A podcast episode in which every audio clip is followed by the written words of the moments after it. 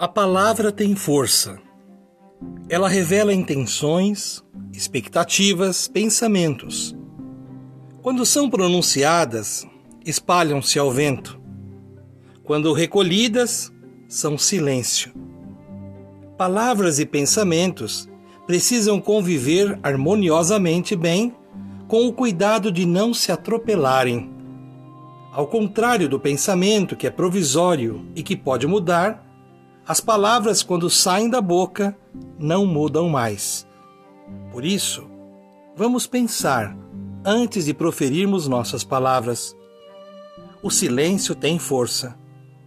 Ele não representa necessariamente falta de palavras ou de negação ao diálogo.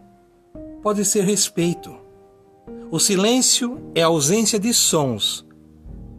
Não se expressa com palavras, mas tem muito a dizer.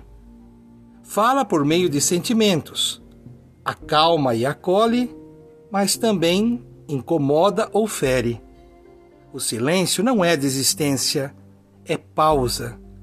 Não é conclusão. Pode ser reflexão. Cultivando a cultura da paz. Um grande abraço.